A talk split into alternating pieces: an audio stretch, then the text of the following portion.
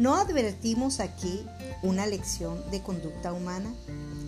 Como ocurre entre las cabras, el saber agacharnos no asegura con frecuencia el resguardo del bienestar propio y ajeno. ¿Cuántas veces frente a una discusión o cuando debemos arreglar nuestras diferencias con alguien, saldríamos ganando si estuviéramos dispuestos a agachar el lomo?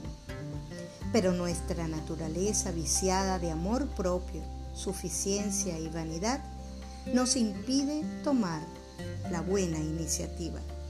Y así nuestra obstinación y porfía nos lleva a insistir con nuestros argumentos, con cual quizás ganemos una discusión, pero perdamos a un amigo.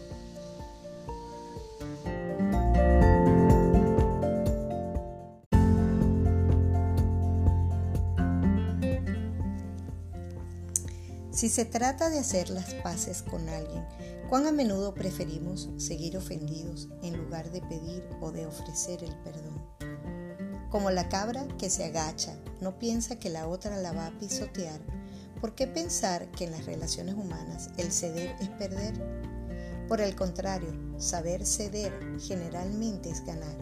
Es adoptar la amplitud mental de quien comprende y busca la armonía y si debe reconocerse humildemente el error propio. Sí, se debe reconocer. ¿No es esto una expresión de grandeza que hace más grata la existencia? Con razón San Pablo escribió, sed benignos unos con otros, misericordiosos, perdonándonos unos a otros. Efesios 4:32. La enseñanza cristiana nos exhorta a despojarnos de nuestras preferencias egoístas y a ponernos un poco en el lugar de nuestro prójimo, quien tiene los mismos anhelos y necesidades que nosotros.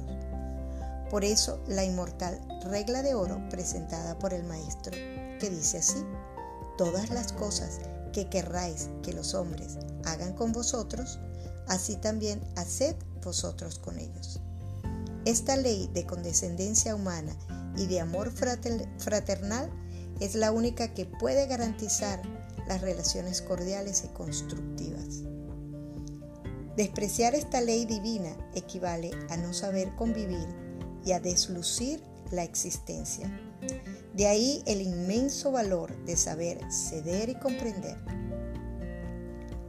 Tal la simple pero importante lección que nos enseñan las modestas cabritas montareses.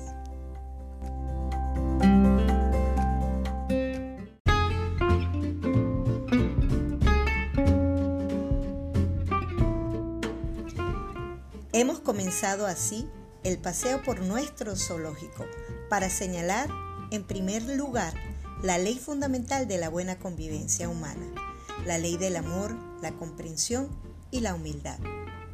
Si esta ley se cumpliera siempre tan solo en el ámbito del hogar, ¿cuán diferente sería nuestro mundo? ¿No les parece? Gracias y los esperamos en nuestro próximo podcast, donde aprenderemos del ejemplo de la abeja.